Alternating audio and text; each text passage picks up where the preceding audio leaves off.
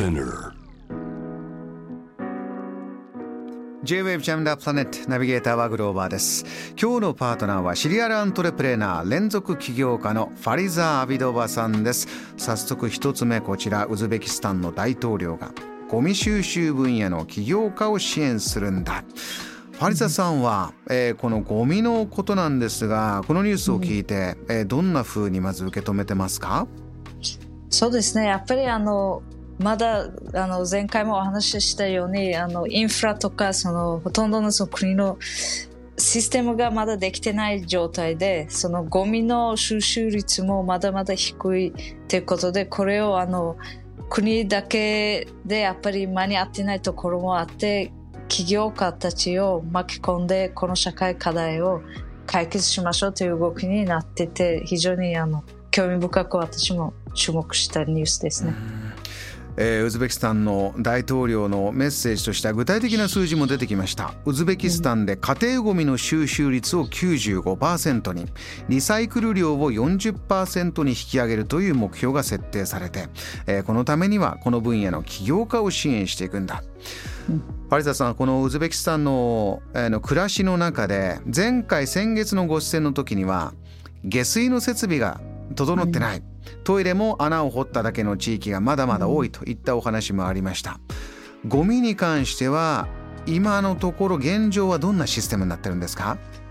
そうですね。あの、まあ、都会のところは少し変わってきてると思いますけど、例えば首都タシケントはあちょっと違うと思いますけど、私があの生まれ育ったその第二にあの大きなそのサマルカンドの街も、一回も私はあのゴミを収集する車を見たことなくて、えー、あの日本に来て初めて見たんですけど、うんうん、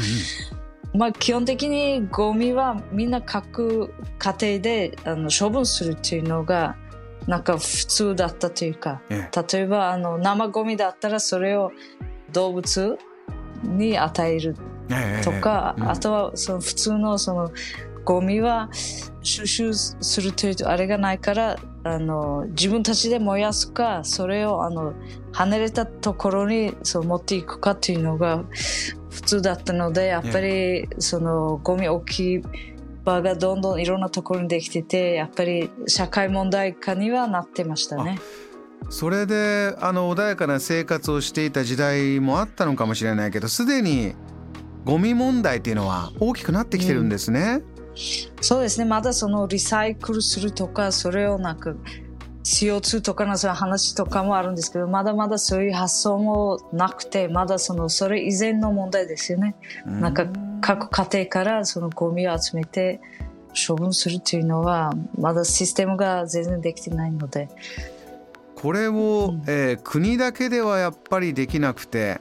えー、若い起業家をサポートするというのは、まあ、ファリザさんもここに関してはもちろんご意見あると思うんですがいかがでしょうか？そうですね。まだウズベキスタンはほとんど産業自体もなくてあのそのウズベキスタンにあるあの企業もその国が経営している企業がほとんどで例えば資源関係とかあと綿花のプロセスする企業だったりあとはまあ化学その工場とかいろいろあるんですけど、ええ、ほとんど民間化されてなくてまだの国が経営してるから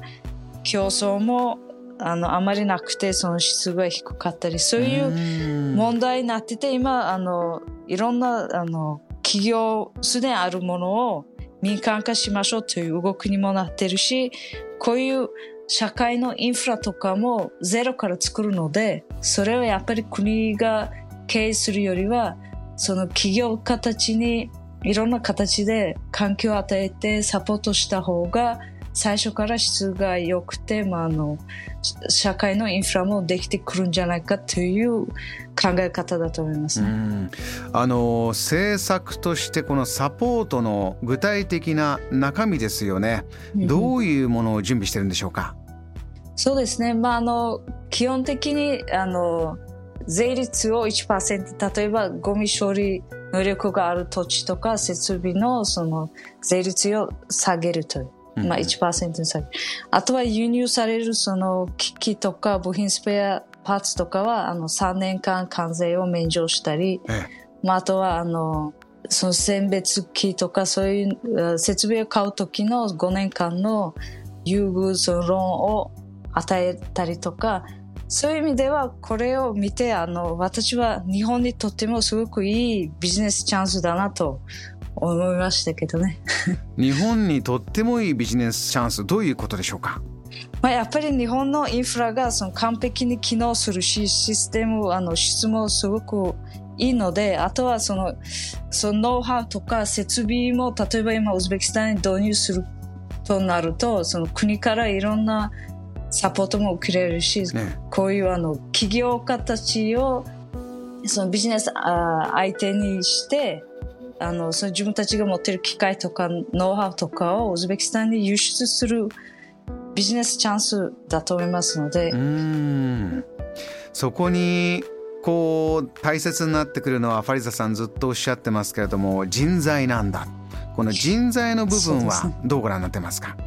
そうですね。やっぱりその起業家たちもこうインフラを作りましょうとかシステム作りましょうとなると、やっぱり見たことないし、それを学ぶそのコンテンツ自体もウズベキスタンにまだないから、それはやっぱりあの日本にあるその大学とかのそのノウハウとかコンテンツをやっぱり教えてその起業家どういうふうにそのビジネスをしていけばいいかというところまでやっぱり人材育成から入った方がやっぱり長期的な安定したパートナーにもなれるしあのまあビジネスも安定するんじゃないかなと思っています。JAM The Planet